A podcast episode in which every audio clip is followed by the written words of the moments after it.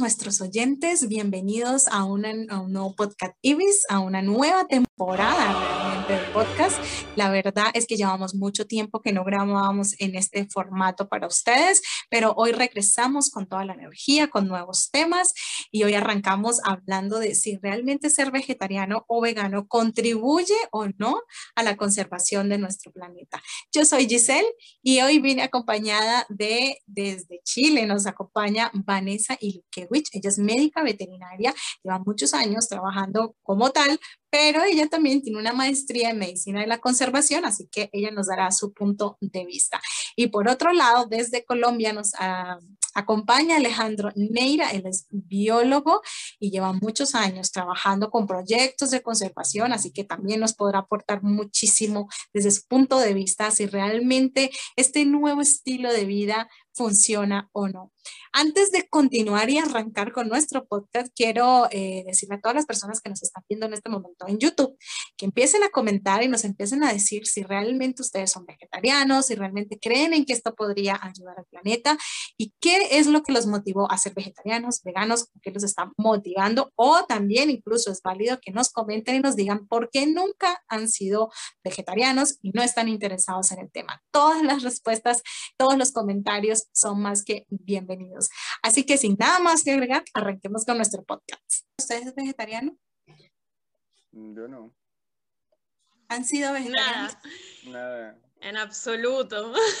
Me encanta la carne. Una, una época, no, una época cuando yo, en la carrera de veterinaria, pero más que un tema ético, era un tema de asco, porque como que pasé por los mataderos, por las producciones y, y por ejemplo, cuando di producción de carne, dejé de comer carne por un tiempo, porque me daba asco, porque me acordaba de todo lo que vi en el matadero, entonces era así como, cuando pasé por producción de pollos, también dejé un tiempo de, de comer pollos y así fui, pero eran estupideces del momento, después ya, ahora como todo.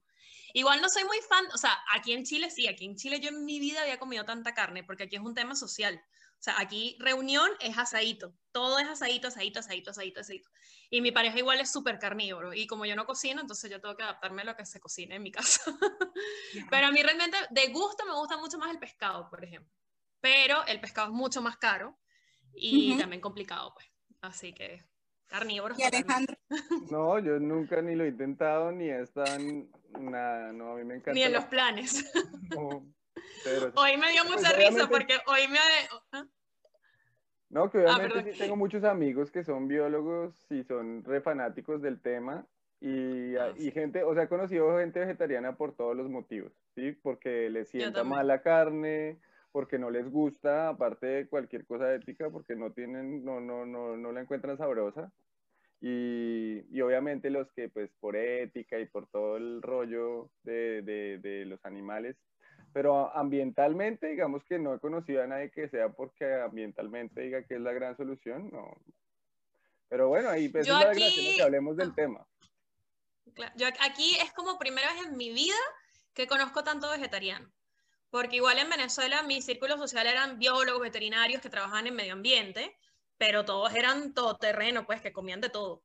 Y aquí en Chile por primera vez es que me, me rodeé de, o sea, todo, cada ONG en que yo participaba acá, cualquier grupo así de medio ambiente, todos son, no todos, pero la gran mayoría son vegetarianos, es como lo normal, que es vegetariano porque no comen carne, porque los animales, porque entonces hay como un tema muy ligado de animalismo con conservacionismo, así, pero fuerte que se hace entonces más difícil acá, por ejemplo, instaurar políticas de conservación, hay un tema de animalistas así, pero incluso en gente informada. Así que es todo un tema. Yo sí fui vegetariana. Yo sí fui vegetariana por tal vez como unos tres años. Oh, y muchísimo. Sí, y lo dejé fue porque quedé embarazada. Y el médico me dijo, bueno, mm. ni loca se va a poner con que, con que no carne, que no sé qué, no, o sea. Me gusta tu médico. Entonces, entonces tuve que cambiar nuevamente y desde ahí, este, he sido, o sea, a ver, no consumo mucha carne, o sea, la carne de res, de, hecho, casi ni me gusta. El pescado poco porque también lo mismo, es muy caro. Aquí es súper caro. Entonces, este cerdo nunca, porque desde que escuché cómo mataban a los cerdos, escuché, ni lo vi, escuché el ruido que hace. Imagínate cuando uno va a un matadero. No pude más con el cerdo y nunca, y no, y no puedo, no puedo. Además que también me da miedo los parásitos, muchísimo. Ese del gusano que te da el cerebro, que no sé qué. Que tengo miedo, Entonces, no, este, pero yo sí lo hice por el tema, porque yo era muy, en esa época, hace 10 años, era muy animalista. De hecho, yo fui voluntaria de, de, de, fundaciones que recogíamos perros y gatos como locos. Entonces yo decía, no, pues si no le hago nada al perrito, ¿por qué le voy a hacer esto a la vaquita? Y encima uno empieza a ver esos videos que YouTube le muestra a uno. Sí, sí, sí. todos pasamos por, por esa etapa. Yo, iba, yo iba a protestas antitaurinas cuando estudiaba en la universidad. Ah, yo también fui, yo también fui a Yo todavía voy. Yo iba a protestas. A ver, no los comemos, pero todos tuvimos nuestra época hippie. Claro que sí. No, yo ya no voy a eso, pero, pero sí, este, no, no estoy a favor, pues, obviamente de eso. Mm. No, para nada. Este, bueno, pero como venimos a hablar sobre el tema de, de si ser vegetariano este, realmente apoyaba, perdón, aportaba algo a, a, a, todos estos problemas ambientales que tenemos, yo quería arrancar como hablando acerca de pues de los problemas que nuestra actual alimentación pues ha traído, pues ya, yo sé que muchos que nos están escuchando en este momento o que nos van a escuchar ya lo saben, pero quería como tenerlos aquí presentes. Y era que estos problemas son la deforestación, pérdida de la biodiversidad, consumo excesivo de agua, grandes emisiones de CO2, acidificación del suelo y eh, un término tal vez como nuevo para muchos, que es la eutrofización en aguas subterráneas, ríos y mares. Para quienes no sepan qué es eso, bueno, Alejandro, yo sé que debe saber mucho de tema, pero así rápidamente es como el aumento de nutrientes en, en el agua, ¿no? Y este, es que yo antes de venirme a esto me leí una, un artículo que me pareció interesante y por eso estoy sacando estos datos que incluso me, me, asustaron un poco porque hizo nuevamente replantearme la idea de volver a ser vegetariana o no. Y eh, uno de esos datos era que dice que la producción de alimento ocupa el 43% de la tierra del planeta, o sea, casi el 50%. O sea, a mí me parece que eso es demasiado.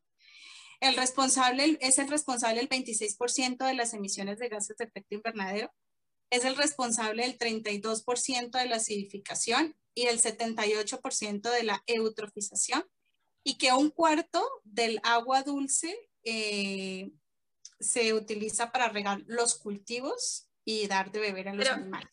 Entonces, yo no sé. Consulta, ¿esto, ¿estos datos son asociados a la producción de alimento en general o solamente a la producción de alimento para abastecer el mercado ganadero? Ganadero. bueno, el último, el último no, el último no, porque dice que es un cuarto de agua dulce para animales y riego de, de cultivos. Exactamente. Es que hay, que hay que tener mucho ojo con eso, porque, em, o sea, hay un tema con, con el, el, el, medio ambiente en general que, que aborda el satanizar acciones. El, el, algo es negativo y es negativo y, porque está mal visto, entonces juro yo tengo que, que, tomar esta decisión porque está mal visto. Pero, y eso hace también que se tergiversen muchos datos y que muchos datos también se, se, se difundan de una manera muy alarmista. Entonces, y eso pasa mucho con el tema de la carne porque eh, sí es verdad que sí, sí, hay cuantificaciones a nivel mundial en donde, en donde se, obviamente, gran porcentaje de la producción, sobre todo agrícola, está destinada a la, a la alimentación del, del, ganado, pero esto también varía, o sea, hay, hay, hay eh, dependiendo de, la, de dónde tomen los datos y de sobre todo de los países de donde tomen esos datos, los, datos bajan o suben. O sea, hay porcentajes de, por ejemplo, hay, hay papers que te dicen que el 80% de la agricultura está destinada a la ganadería. Entonces ahora tú conseguiste uno que es del 50%. Hay unos papers que te dicen que, por ejemplo, la ganadería eh, te aporta el 11% de, de, todo lo que son las emisiones de dióxido de carbono. Y hay otros estudios que este, este porcentaje también aumenta muchísimo, hay otros que disminuyen. Entonces también hay un sesgo importante en el tipo de estudio que se realiza, sobre todo abordado hacia de dónde se tomaron esos datos. Porque obviamente siempre queda mejor decir que, que algo mal visto a nivel social es malo, ¿ya? Entonces, también hay que, hay que ver de dónde se sacan esos datos, qué tan cuantificado realmente está. Este, y también, y ya para no hablar tanto, qué tipo de, de carne también estamos hablando porque hay que dividir muchísimo la carne que viene de origen de, de, carnes rojas, de ganadería, con la carne, por ejemplo, de pollos, de ave, de avicultura, que es un sistema de producción mucho más eficiente que la de ganadería, por ejemplo, y que incluso dependiendo de, estas, de dónde sacamos los datos y de los países donde estamos sacando estos datos, podría ser incluso más sustentable que la agricultura, que obviamente incluye agricultura que también está destinada a la alimentación de la avicultura. Y después tenemos por otra parte la piscicultura, porque mucha gente no come carnes rojas, pero sí se alimenta de pescado. Porque el pescado supuestamente no es tan, tan, mal visto, pero entonces estamos hablando de que no está mal visto a nivel de emisiones de CO2, porque también es mucho más difícil de cuantificar, pero si estamos hablando de impacto ambiental de los cultivos o, o la, la, producción de piscicultura, o incluso solamente la pesca, ahí estamos entonces abordando otro mundo gigantísimo de un impacto ambiental negativo. Entonces hay que, o sea, es muy difícil como definir efectivamente qué es lo más malo y qué es lo no tan malo, porque todo va a depender de, de la visión que le demos y de dónde saquemos también los datos. Yo ahí como para complementar lo que diría es que, o sea, también hay que tener muy en cuenta el tipo de sistema de producción que se tiene, ¿no? Porque obviamente pues hay, hay sistemas de producción que son más dañinos que, digamos, en términos ambientales, puede que haya cultivos que sean más dañinos que por, hectárea que lo que puede ser una producción ganadera eh, manejada adecuadamente. Entonces, o sea, la pregunta de la decisión que tú estás tomando al ingerir o no unos alimentos es que incluyas dentro de tu decisión, si, si es por temas ambientales, toda la cadena productiva que involucra que esos alimentos lleguen a tu mesa y que si en realidad, pues sí, si lo estás haciendo por esa convicción de sostenibilidad y todo, pues tienes que saber todos esos procesos y cuáles son los impactos que tiene la producción de ese alimento que tú te estás comiendo, sea vegetal o animal, y, y tomar las medidas respecto a eso. ¿Qué es lo que pasa? Muchas veces que los, o sea, los sistemas más tecnificados y los de menor impacto eh, ambiental resultan muy costosos, entonces no son medidas que sean económicas, ¿sí? O sea, si tú quieres... Eh, algo producido orgánicamente, bien sea carne, bien sea cualquier cultivo, lo que tienes que hacer es invertir más para conseguir, digamos, lo mismo porque esa producción cuesta un poco más, pero estás, digamos, que tu conciencia estaría limpia de que estás eh, consumiendo un producto en el que realmente no estás teniendo un impacto ambiental negativo. Que sea, eh, o sea, digamos, en términos ambientales, si tú hablas de, de cómo tu dieta eh, puede influir en, en, los temas ambientales, pues es hacia ese camino, que pues eso sería el ideal, que si se genera ya un, que se ve también, digamos, en Europa, ya donde el mercado tiene una capacidad adquisitiva tal que se empiezan a favorecer esos sistemas productivos sostenibles sobre otros sistemas y ahí sí los impactos empiezan a ver, pero es una presión que se va desde el mercado. Muchas veces si tú eh, no tienes la capacidad económica para acceder a eso o una, o una cultura o un país no tiene la, la capacidad económica, es muy difícil que se refleje en datos importantes, sino serán como ejemplos aislados. Es a eso más o menos a lo que va mi comentario. Pero, pero bueno, quiero... ah, bueno perdón. perdón, Vanessa, porque ahí cuando tú decías, bueno, sí, se ha satanizado mucho el, el, el tema, es verdad, porque al fin y al cabo, pues muchos de esos estudios este, son financiados también por las diferentes este, eh, ¿cómo se dice?, sectores económicos, entonces pues cada uno hay fuerza y hace presión para, para que digan una cosa u otra que les va a beneficiar. Pero en ese estudio al menos eh, decía incluso que no es lo mismo producir nunca eh, carne a producir, por ejemplo, la soya, porque mucha gente también ha dicho, no, pero es que ahora todo es monocultivo y esto, entonces todo lo que era ganadería, entonces ya también se va a volver monocultivo y igual va a terminar afectando, ¿sí? Entonces, este, ahí habían unos datos que me pareció interesante porque dice que, eh, dice que dice, los principales productos de origen animal, que son pues, lo que es carne, peces de piscifactoría, huevos y lácteos, necesitan el 83% de la tierra, o sea, de ese 43 que hablamos, el 83% de la tierra dedicada a la producción de alimento y son responsables de casi el 60% de las emisiones. Dice que por otro lado, la carne que genera el menor impacto, eh, aún así crea un 360% más de emisiones de gases de efecto invernadero, un 3.200% más de acidificación, un 970% más de eutrofización y usa un 230% más de la tierra que una plantación de soya, que es como la plantación que más se está utilizando ahorita para todo. Entonces, pues no sé, tú hay que... Ojo, lo, que pasa es que ahí también estamos hablando que, eh, o sea, ahí están comparando la agricultura eh, asociada a la agricultura que se realiza para generar producción de alimento para la ganadería, que obviamente eh, a nivel de, balance va a pesar mucho más. Pero entonces si nos ponemos como en un mundo muy blanco y negro, este, si hacemos un cambio radical a lo que es simplemente agricultura hacia eh, aporte o alimentación netamente humana, igual se va a, diferenciar la balanza, porque entonces ahí igual, o sea, el, el, a ver, la, el, el uso intensivo de la tierra va a continuar ya sea para alimentar el ganado que nos vamos a comer nosotros o para alimentar nosotros directamente, asociado a todos los problemas nativos que trae la agricultura, ya sea para alimentación de ganado o para alimentación de nosotros, que es el uso de pesticidas, el, bueno, prácticamente todo lo igual lo que acabas de comentar. Entonces, también hay, más que, más que que una cosa sea positiva otra cosa sea negativa, es que en todos los sistemas de producción y, no estoy hablando de ganadería específicamente, sino producción de carne, asociado a todos los sistemas que podemos incluir ahí, avicultura, cerdo, etcétera, puede realizarse de una manera más sustentable y de una manera más eficiente. Y siempre, por ejemplo, nosotros podemos tener aportes más, no más positivos, pero es posible tener un aporte o tener una producción cárnica más sustentable, por ejemplo, a una agricultura mal llevada. Todo depende de cómo se maneja el sistema, ya sea un sistema de producción agrícola o un sistema de, producción cárnica. Por ejemplo, hablando justamente con el tema de la avicultura, en donde hemos visto que si hay sistemas de producción avícola, en donde se, se, aprovecha y, digamos que es mucho más eficiente, no solo el, digamos que el alimento que se está introduciendo, sino incluso los desperdicios de estas aves que se pueden utilizar además para hacer fertilizantes, etcétera. Entonces, estamos aportando un poco más hacia la economía circular.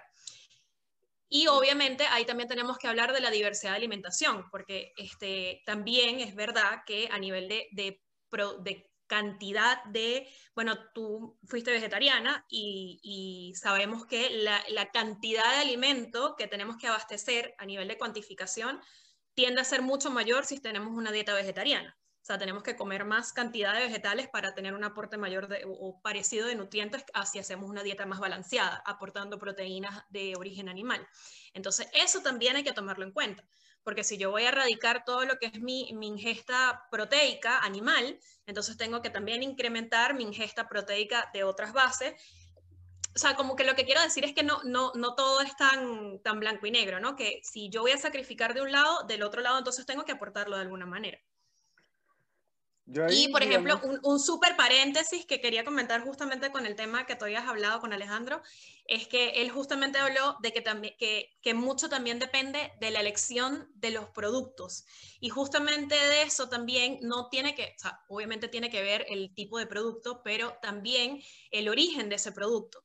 Porque, por ejemplo, a nivel medioambiental, incluso nosotros podemos tener un menor impacto si es que consumimos por ejemplo, un producto avícola de una producción sustentable, en, eficiente, local, va a tener mucho menor impacto que yo me alimente, por ejemplo, de una fruta que no es de la temporada y que viene traída desde, desde importaciones aéreas, haciendo gastos enérgicos a nivel del transporte, de cómo llegó esa fruta a mi plato. Entonces, eso es justamente lo que quería hablar. Digamos, la, la, o sea, el, el, producto que llega a, tu destino por tu decisión, sí, digamos que no estás, que pones un, un filtro ambiental para tu dieta, ¿sí? Porque te, te, interesa el tema y, o sea, yo digo que tiene un mayor impacto, digamos, comprar en mercados locales, con, digamos, apoyando sistemas de producción que son circulares y que están vinculados también a temas de aprovechamiento de los residuos, disminuyes un montón de, de pronto pues en la, en la, misma producción se pueden compensar las cargas de, de, CO2 y ese tema, pero disminuyes todo el CO2 que se da por el transporte, por la empaquetación, por la intermediación, que en gran parte cuando tú te vas y profundizas un poco en las cifras que son a veces alertadoras, ellos incluyen mucho de, ese, de, esas de esos pequeños aportes que no se tienen solamente por la producción, sino para que el producto llegue al destinatario final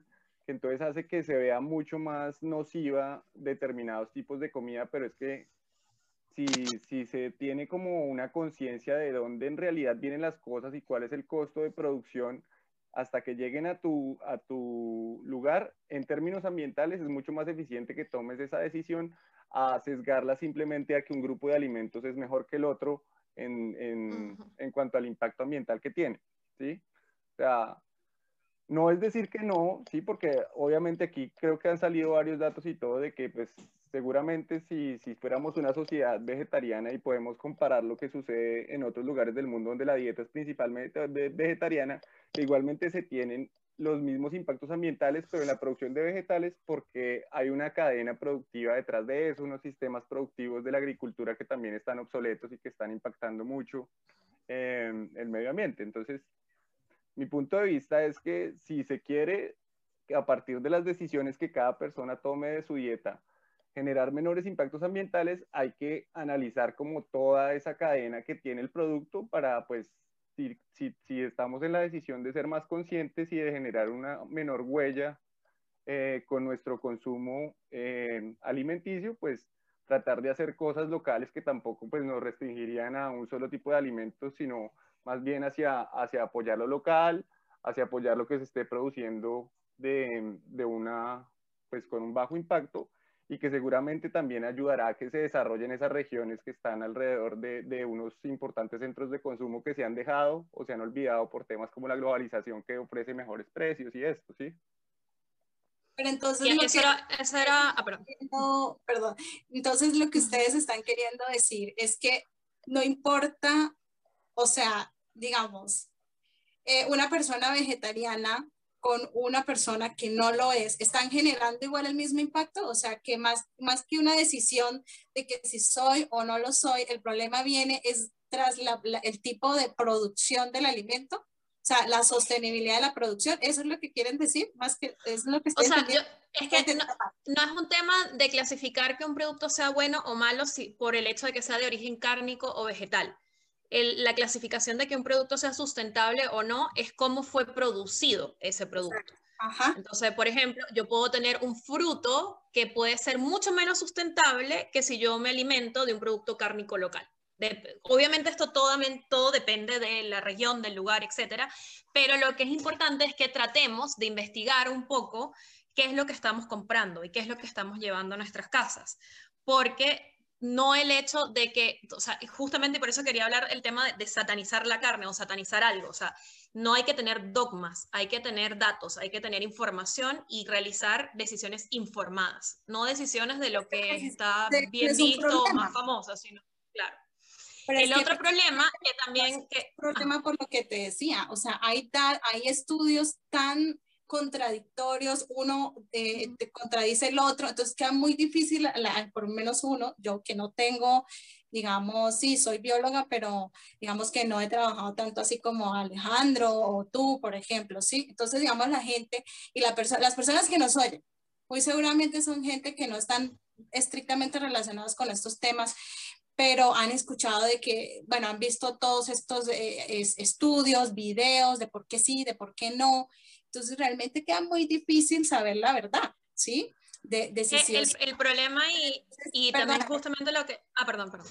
perdóname, termino porque eh, lo que dices tú y lo que dice Alejandro, es que el problema está en cómo se produce, es lo que estoy entendiendo, ¿no? Entonces puede ser que el aguacate, eh, eh, obviamente no es carne, pero puede ser, está generando un impacto ambiental mucho mayor que, que, que el ganado un ejemplo, ¿no? estoy usando un ejemplo simplemente.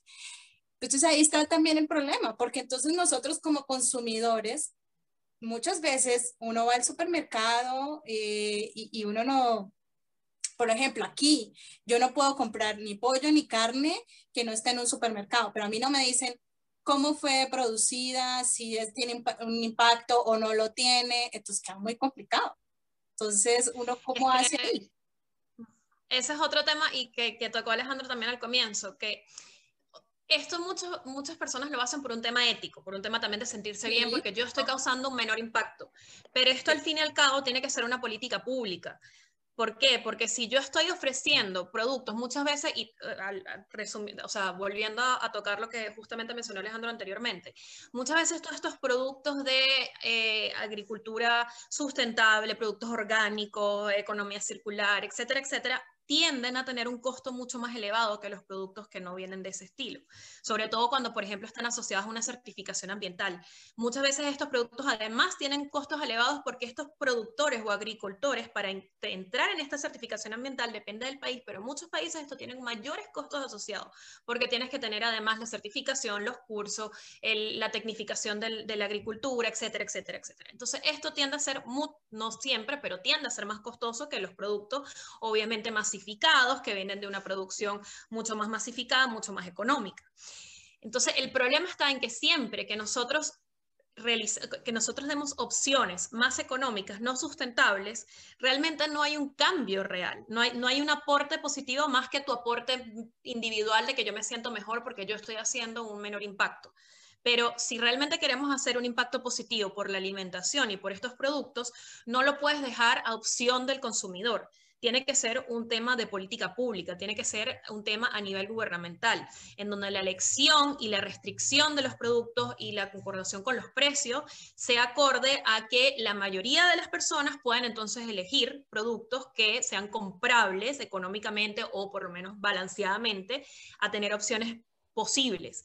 Porque si la opción es para un grupo restringido, no estamos haciendo nada, es un tema de modismo también. Tiene que ser una opción genérica para la mayoría que podamos tener o por medio de igual eh, opciones de, de, proyectos en donde se ayudan a los agricultores, que eso también se está realizando en muchos países, en donde se realizan bonos para realizar agricultura sostenible, etcétera, y así se pueden balancear los precios, o por permisología, o por leyes. Pasó, por ejemplo, ahora con el tema de las bolsas plásticas, que antes era una opción de elegir no elijas bolsas plásticas. Y obviamente la gente va a seguir eligiendo, pero entonces ahora hay una ley y ahora no se pueden elegir bolsas plásticas, entonces es un tema de política pública. Y ahí es donde realmente se puede masificar un cambio, porque si no se masifican los cambios es un tema de elección. Y es un tema así ético, de que me gusta, me siento mejor, pero a nivel mundial, a grosso modo, no se está realizando una política pública, entonces no, no es un cambio generacional, que es lo que realmente tenemos que hacer. Y es irónico porque todos los países hoy en día se anotan en los puntos, en las metas Haiti, etcétera, etcétera, etcétera, para reducir su impacto, para reducir sus emisiones de, de CO2, etcétera. Pero a nivel de políticas públicas que puedan ser aplicadas a modo local, no se realizan muchas acciones reales.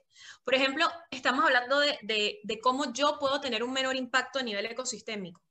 Y realmente la alimentación hace un pocos años hicieron un estudio, igual también, ojo ahí, porque sesgado en, creo que fueron como unos 40 países, entonces tampoco es que podemos tener una visualización global, pero realizaron una cuantificación de cuál es el impacto que yo puedo generar o mejorar según mis acciones.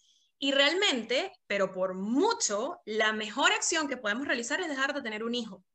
Eso es la mejor, pero por mucho, pero 50 veces más que el resto de las cosas. O sea, dejar de tener un hijo aquí, después evitar este, viajar eh, vuelos transnacionales, el dejar de utilizar transporte privado y por allá abajito quedaría el tema de la dieta. Y, pero eso no es políticamente bien visto. O sea, ¿qué país dice no tengan hijos? China, porque ya tiene un problema de sobrepoblación pero es un tema cultural. Ningún país, más bien los países quieren que tengan hijos, que se reproduzcan, etcétera, pero entonces se están metiendo en políticas públicas. Ahorita en la, en la, en el, en el, ah, se me fue la palabra, pero bueno, en esta reunión que realizan a nivel del cambio climático, todos los países realizaron un listado de las metas, de lo que están haciendo, de lo que quieren hacer, etcétera, y nadie, creo que hubo un bueno, realmente ahora no, no puedo recordar, pero yo por lo menos que me escuché prácticamente todos los países, no, elegí, no escuché uno que me hablara de control de natalidad, que realmente es el mayor impacto que tú puedes realizar efectivamente para disminuir la, el CO2. O sea, la emisión de... de, de bueno, pero yo también... Vaya, vaya. Yo también que supuestamente uno sí... interesante, no porque Perdón, Alejandro, solo una cosita. Dale, dale, dale. dale. No, que hable, que hable, que hable. Pero no, Alejandro, sigue. No. No, no, no, o sea, yo, yo digamos, en un complemento me parece, estamos como en la misma línea en pensamiento y es que pues como las políticas públicas, mi experiencia me dice que no podemos esperar mucho de ellas también porque hay unos intereses detrás de todas esas cosas que es más allá del bien común y del deber ser, ¿no? Eh, un ejemplo muy, muy interesante es lo que pasó ahorita con el tema del COVID, de que también se eliminaron mucho, eh, muchos intermediarios y los productores empezaron a hacer canales de comercialización directos eh, para, para, abastecer a las ciudades, para abastecer a determinadas familias, sobre todo a la gente que tiene el interés en esto, ¿no? No solamente en, en disminuir la, eh, su huella por, por los productos que está consumiendo, sino también por apoyar a los productores locales, que en muchos casos, pues, no tienen ocasión de competir con productores que tienen subsidios y tienen un maquinaria y tienen un capital económico más, eh, más importante. Entonces, digamos que con este tipo de mecanismos, sí, se, ha logrado que productos producidos con, bajo impacto sean más asequibles para una mayor cantidad de la población, que es a lo que veníamos, que, pues, que ya se está dejando o bueno, esta, digamos que el COVID abrió como esta oportunidad de que ya no fueran solamente las élites o, las personas que tenían un poder adquisitivo muy grande las que estuvieran empezando a tomar esta decisión, bien fuera por, por temas ambientales o por temas sociales, sino pues que ya se vio como una necesidad y como una, una mano que se da desde el consumo de las ciudades a las áreas aledañas, que trae muchísimos beneficios ambientales. O sea, entonces, lo que yo digo es que obviamente sí, lo ideal sería que Em, hubieran unas políticas que direccionaran este, eh, la huella que tiene el impacto ambiental que tiene la alimentación, pero pues como estamos hablando es más de un tema de las decisiones personales y de, y de la persona que tiene como esa inquietud en realidad de, de que quiere tomar una decisión que tenga un impacto en el medio ambiente y en las futuras generaciones que es totalmente válido como lo es el reciclar en cada casa, como, sí, o sea, es más importante que si se va le va a meter energía a ese tema, pues empiece, obviamente si quiere ser vegetariano o si quiere comer eh, vegano o lo que sea, pues que sea una decisión que esté más motivada en otros aspectos, que no sea el ambiental y que si quiere apoyar en temas ambientales, pues que se ate mejor de dónde viene todo lo que está consumiendo, ¿sí? Y también hay otras, otra cosa que me acordé que es muy importante y es que ahora pues se ha avanzado mucho, por lo menos en, en que las los productos ya vienen con un etiquetado que te dice algo del impacto que tiene la producción, ¿sí? Sobre todo en los países más desarrollados y donde hay más capacidad adquisitiva, cada vez los productos vienen etiquetados también con, bueno, se produce con tanta agua, estamos manejando esto bajo este sistema para que el consumidor a la hora de tomar una decisión, pues tenga en cuenta esas prácticas y, elija el, el producto que, que, más le convenga de acuerdo a su ética y obviamente pues a sus gustos, ¿no? Ese era como... Pero, pero sí, sí, bueno, e, estamos de acuerdo en que, en que esto, como decía Vanessa y Alejandro, estamos de acuerdo en que esto debería ser un tema de política pública, pero pues ya sabemos que eso no va a suceder, al menos por ahora, o sea, hay que ser realistas. Entonces, mientras tanto, ¿qué podemos hacer? O sea, que la alimentación, lo que tú decías, Vanessa, pues prácticamente es como queremos decir, eso no se preocupe por ser vegetariano, no, no tenga hijos más bien. Esa sería como la conclusión final de todo, o sea, que ya los que tuvimos... Yo creo que nos vamos de tema, porque eso, eso ya es, o sea, es de, de, de qué, tan, qué, tanta, qué tanta huella quiero yo que mi vida tenga en todos los aspectos que tiene mi vida, entonces pues eso ya podría llegar a ser un poco drástico, ¿no? Y en algunos sentidos pues no, no tan no, pero si, si alguien tiene, o sea, porque ahorita en nuestra generación hay gente que puede llegar a tener una inquietud de ese nivel y, y, pues dice, oiga, no, yo la verdad no quiero viajar, no quiero ni nada y como local y todo y pues vive contento con su... Con gente así. seguro será una persona de una huella ambiental nula en su vida y será excelente, pero pues creo que no estamos tampoco llevándolo al, a ese tema, ¿no? Sino pues, centrándonos en el tema de la dieta, yo creería que... Eh, que la gente se informe, ¿no? Ya tiene una, si tienen la inquietud de, digamos, de dejar la carne por un tema eh, ambiental, pues mejor que se informe más. Existen redes de comercialización locales que también hacen que los productos sean más baratos, existen los mercados campesinos, digamos que desde haciendo a un lado las políticas públicas desde la sociedad civil, con algunas ayuditas públicas que también existen para fortalecer este tipo de temas, se están sacando alternativas para que la gente tenga una alimentación de menor impacto ambiental. ¿sí? O sea, es importante que la gente se atee y todo, y obviamente pues no estamos, o sea, yo creo que aquí ninguno de los tres, por más estadísticas que tengamos y todo, pues podemos eh, saber si, si alguien vegetariano que de pronto come solo soya o algo así puede llegar a ser menos, menor impacto que alguien que come eh, carne orgánica localmente. ¿sí? Tendríamos que poner un montón de cifras y datos y, y muchísimas cosas porque son, están influyendo muchos factores ambientales y muchos factores sociales dentro de esa ecuación, pero lo que vislumbro yo es que por lo menos si se tiene mayor conciencia y mayor inquietud, hay maneras en que las personas pueden eh, reducir su impacto ambiental sin tener que tener restricciones de dieta. Ese sería como mi punto de vista. O sea que, digamos, para la gente que aún así diga, no, pues que igual yo quiero ser vegetariano, entonces lo ideal es que compren local, o sea, evitar ir al supermercado, más bien a las, a estas eh, tienditas, los campesinos, bueno, las plazas de mercado, lo que pasa es que no en todos lados les dicen plazas de mercado, pero más bien local, no, incluyendo también el tema para la gente que es carnívora y esto. Entonces también la carne en, en estas plazas de mercado, en los de barrio, es, es lo, lo, ideal. Sí, pues. y también, y también, ah, perdón. Que sepas la procedencia, sí, porque de pronto pues en la, en, el, en, en, la tienda de barrio esto puede que estén trayendo productos importados y ahorita con, con el tema de la globalización y todo, tú puedes ir a, a, la tienda de tu esquina y de pronto te traen un arroz que es de Taiwán o de Vietnam, o sea, que tú por lo menos tengas conocimiento de, de, dónde viene ese producto. Y pues lo más general es que si tú conoces a los productores o estás en una red de, de productores o un mercado campesino que ya pues los filtros ya los han hecho otras personas, tú puedes ir a comprar con mayor confianza en que pues es una buena producción y que es un producto que no tiene como todos esos efectos agregados que tiene el transporte, la, triple, cuádruple veces de empaquetado, de descarga, de todo este rollo que ahí están los, los impactos más grandes, como lo decía eh, Vanessa, asociados al, al, al, alimento, porque pues la dieta no es lo que más impacta en realidad en términos ambientales. Hay otros factores eh, que son más, más pesados, pero que si los vemos en lo que a la dieta le influye, pues nosotros podemos tomar decisiones en eso.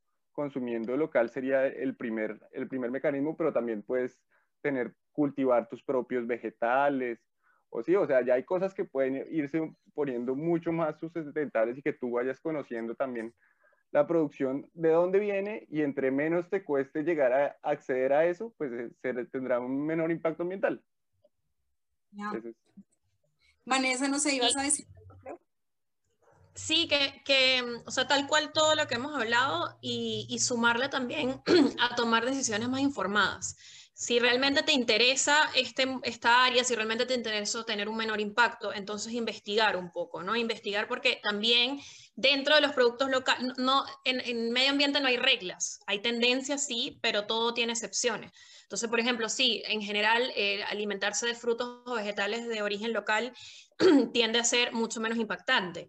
Pero entonces, por ejemplo, si yo estoy aquí en Chile y me alimento muchísimo de palta o de aguacate, es un producto local, pero es un producto que está teniendo un impacto agresivísimo en cuanto a, bueno, erradicación de ambientes naturales, masivo consumo de agua, etcétera, etcétera, etcétera.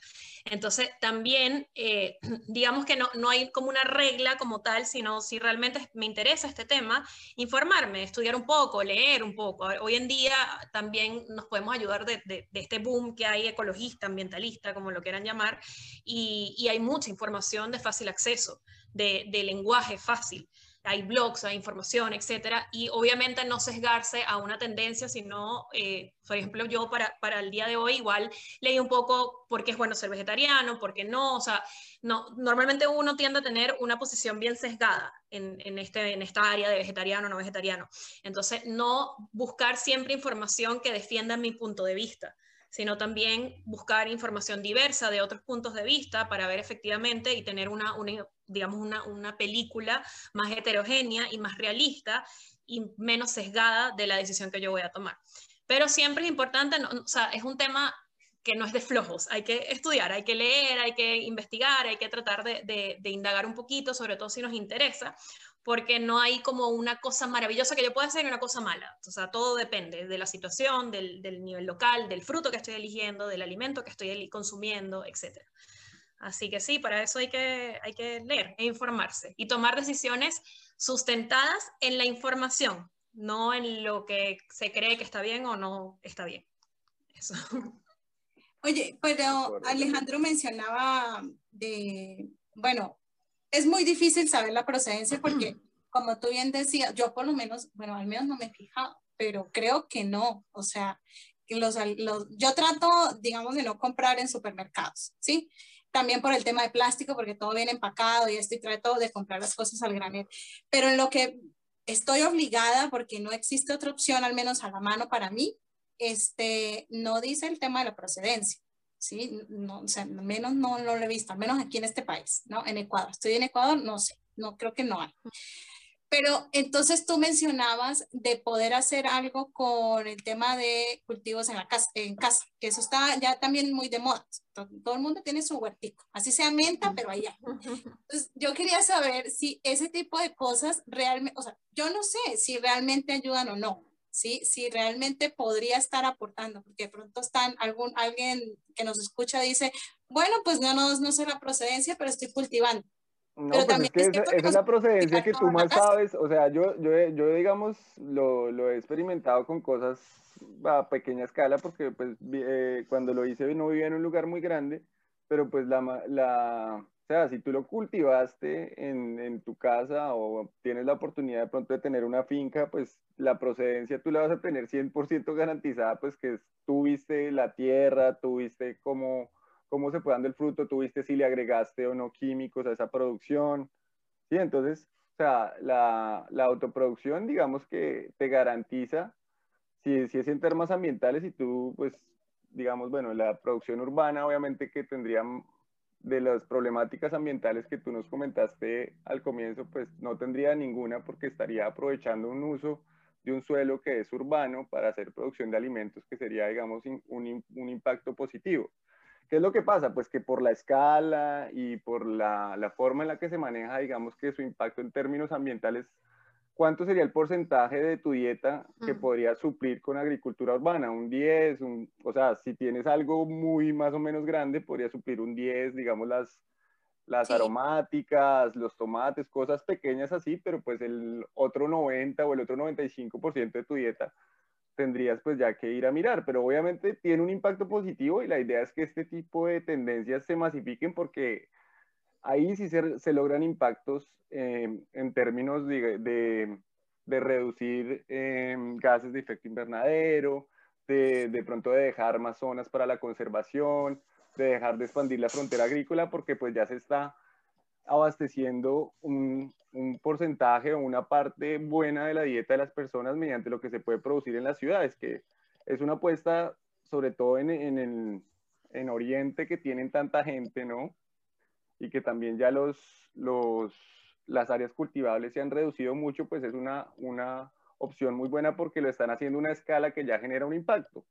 En nuestros países es más por el momento como una, una alternativa y una curiosidad que está muy buena, pero pues que la idea sí es que vaya en alza y todas las personas que tienen esas tendencias, digamos, de, de hacer restricciones en su dieta por temas ambientales, pues seguramente son muy afines a montarse en ese, en ese tipo de planes porque pues es algo que en realidad te garantiza que por lo menos sabes con total certeza todo lo que está sucediendo con el producto que vas a consumir. Bueno, entonces está perfecto porque al menos hay una, una alternativa, ¿no? O sea, porque yo ya la verdad me veía como que acorralada.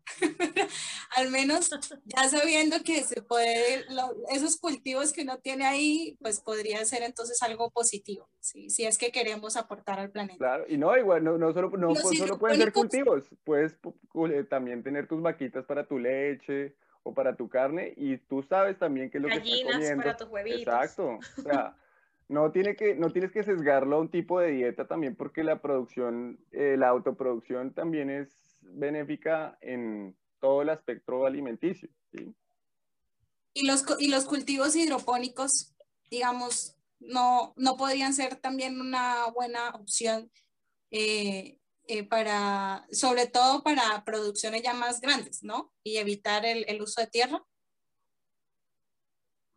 Pues yo lo que diría en ese sentido es que esa es, esa es una de, las estrategias que optimizan, digamos, el uso de recursos en la producción, ¿sí? O sea, ahí es, es mucho más, em, o sea, el uso, el uso de tierra obviamente disminuye mucho, es más eficiente, sí, es más eficiente en, términos ambientales y lo, lo, interesante es que puede llegar a desarrollarse en zonas que no son precisamente las más aptas para producir, ¿sí me entiendes? Digamos en un desierto o en una zona que tiene unos cambios climáticos muy fuertes para hacer una producción agrícola normal, pues la hidroponía, digamos que se genera como una alternativa y abre nuevos espacios para que se produzca alimento de una manera eficiente. Esa es una, una alternativa interesante, pero también ahí hay que mirar temas de costos y de tecnificación que en nuestros países no estamos muy avanzados en el tema. Entonces, es, o sea, alternativas existen, pero pues digamos que nosotros no estamos abanderando casi que ninguno de los temas, pero ya la gente que es inquieta y que está en estos temas, pues viene haciendo sus cositas y ya hay colectivos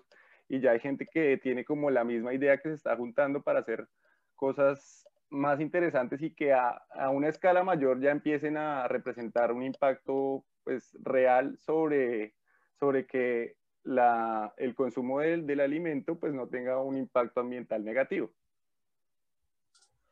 No sé si Vanessa La cuestión es como para, para que eso también, porque al fin y al cabo esto lo estamos viendo como una herramienta para que se genere un impacto masivo, un impacto que realmente tenga un efecto a grande escala. Y, y sí, son, son opciones muy buenas de manejo, pero normalmente mientras más eficiente es el manejo, más tecnificado es y por ende mayores recursos requieren. Y por ende menos más masificables son, a menos que hayan justamente programas de políticas públicas, proyectos, bonificaciones, etc. Entonces, este, obviamente sí, sí son temas que de hecho hay países donde sí se han establecido y se han generado impactos positivos, eh, pero son temas que hay que, que hay que meterle, o sea, que hay que incluirlos, que hay que, que hay que generar recursos para ello, este, y son temas también justamente de políticas públicas. Y por ejemplo, el tema de, de, la, de, la, de los cultivos propios también es un tema maravilloso. Lo que pasa es que para mí es como un aderezo, porque son eh, temas muy específicos. O sea, es, una, son acciones que solamente pueden realizar personas que tengan el espacio para realizarlo. Mientras más urbanizada está la ciudad, menos espacio y por ende realmente menos, así por muy eficiente que sea, justamente lo que dijo Alejandro, Alejandro, el porcentaje que yo puedo incluir en mi dieta eh, de, mi cultivo de, de, mi apartamento que yo tengo en mi, en mi balcón es mínimo. Entonces, como más un tema así, es, es, maravilloso, es bonito, pero a nivel de impacto positivo realmente no es un tema muy masivo. Este, pero eso no significa, ojo con todo esto, no significa que no se hagan. O sea, es muy bueno que se haga. Y, todo es un aporte, todo como dicen, cada granito cuenta. Pero con eso no se realiza una mejoría real. O sea, para tener mejorías reales hay que hacer esos granitos, pero hay que hacer impactos que realicen, que, o hay que hacer cambios que generen impactos masivos, que es a lo que al fin y al cabo van a poder disminuir efectivamente las emisiones de gases invernaderos. Entiendo. Bueno, entonces, eh, para ir cerrando ya el, el podcast, eh, entonces básicamente lo que yo pude analizar es que si queremos hacer eh, un aporte al planeta, si queremos eh, hacer que eh, reducir nuestra huella, lo primero es no tener hijos. no, no dice no tener hijos, tener un hijo menos. O sea, por ejemplo, si quería tener dos hijos, entonces ten solamente uno. Si no quieres tener, mejor, pero tener aunque sea un hijo menos. No, pero, pero sí es, o sea, a ver, yo tengo un hijo, pero yo no... Ya, no, estás lista. No, ya, lo tenemos, no, no, hay nada que hacer, sí, o sea, aquí ya ah, hay que buscar otras alternativas, pero esta ya no la puedo cumplir. Pero entonces las personas que nos están escuchando y no tienen hijos, entonces preferiblemente no. porque también tiene sentido, es que somos 7 mil millones de personas, que 7 mil 500 millones de personas en el planeta, entonces, entre más, pues obviamente necesitamos más, destruir más para podernos abastecer en temas de, no solamente de alimentos, sino de vestido, de, de, todo lo que necesitamos pues para, para vivir. Entonces, eso, eh, otra conclusión a la que he llegado es que no importa si eres vegetariano o vegano, este, igual vas a generar un impacto. Lo que no me quedó claro es si de todos modos, si yo soy vegetariana, mi impacto va a ser mejor, menor que el de un carnívoro. No me quedó claro. O sea, si, si, tú realizas elecciones de, de, productos vegetarianos, o sea, obviamente si yo elijo un producto vegetariano de origen local, al lado de un producto cárnico de origen local, obviamente estoy generalizando muchísimo, pero es muy probable que el producto vegetariano de origen local va a tener un menor impacto que el cárnico. Pero esto va a depender y no es una regla general, porque ya hicimos varias comparaciones. Entonces ahí lo importante es conocer el producto que yo estoy ingiriendo, ah, cual ojalá que sea de, de, origen local y ojalá que mi decisión esté fundamentada en los impactos que puede generar la producción de ese, producto, valga la redundancia, porque igual vamos a tener productos de origen vegetal que pueden ser incluso más impactantes que origen, de origen cárnico, que no es lo general, pero puede ocurrir. Entonces, no por el hecho de que venga de un origen u otro es que va a ser eh, menos impactante o no, sino cómo fue, qué, qué hay detrás de esa producción. La producción. Ah, ok. Entonces, ya sabemos. Entonces, en vez de centrarnos en, el tema de la dieta, nos vamos a centrar es en la producción. Qué tan eficiente, qué tan sostenible fue esa producción de cualquier alimento pues, que incluamos en nuestra dieta. Esa es como otra de las, de las conclusiones. Alejandro, ¿querías decir algo, creo? No, no, que estoy de acuerdo con la, con, la conclusión. Y bueno, ahí como por agregar, digamos, eh, otro, otro punto de vista que no es creo que aquí estamos como más en los grises que en, los extremos. Inclusive para mucha, o sea, para muchos sistemas de producción vegetal que se manejen a pequeña escala, se necesita mucho de, la, de, los, de los desechos de la producción animal, ¿sí? Para la composta, para todo esto. Entonces, digamos que es más como pensar en, en sistemas integrales de producción que, generen, digamos, un, equilibrio con los ecosistemas de su alrededor y no pensar en que un producto, como lo decía Vanessa, satanizar un producto, porque puede que sea parte de un ciclo de la producción de otros, ¿sí? Entonces, eh, la carne y los productos de desecho de la carne y, de la, y del pollo y de todo eso, si son bien utilizados y bien manejados, pueden servir mucho para limpiar la producción también agrícola. Entonces, eh, es más como de conocer exactamente como esa procedencia y eliminar eh, intermediarios de transporte y de, y de, mercados también para que la gente acceda a los productos de calidad producidos con bajo impacto a un precio justo. Ya. Y la otra conclusión es que entre, bueno, que va enlazada con esta, es que entre más eh, nosotros produzcamos nuestro propio alimento con los huertos, eh, en casa o los que tienen finca, que tienen esa posibilidad, porque es que seamos realistas, no todo el mundo tiene una finca, una parcela para tener una vaca o para tener cabras, gallinas y todo esto. Entonces, pero quienes tienen esa posibilidad, pues aprovechar ese espacio para, hacerlo si es que su intención es esa. Y ya que si la elección de ser vegetariano o vegano, o sea, ya es por un tema de, de evitar el sacrificio del animal, ya por temas de esa sensibilidad, pues bueno, también, ¿no? O sea, es válido. Pues aquí no, no queremos como que eh, decir que, que, no sean vegetarianos o que no sean veganos, no, o sea, cada quien tiene una decisión propia, una motivación para elegir una cosa o la otra. Este, no sé si ya para finalizar, Alejandro quiera dar alguna recomendación o Vanessa agregar algo más. Como pues para la gente que quedó ahí con la duda.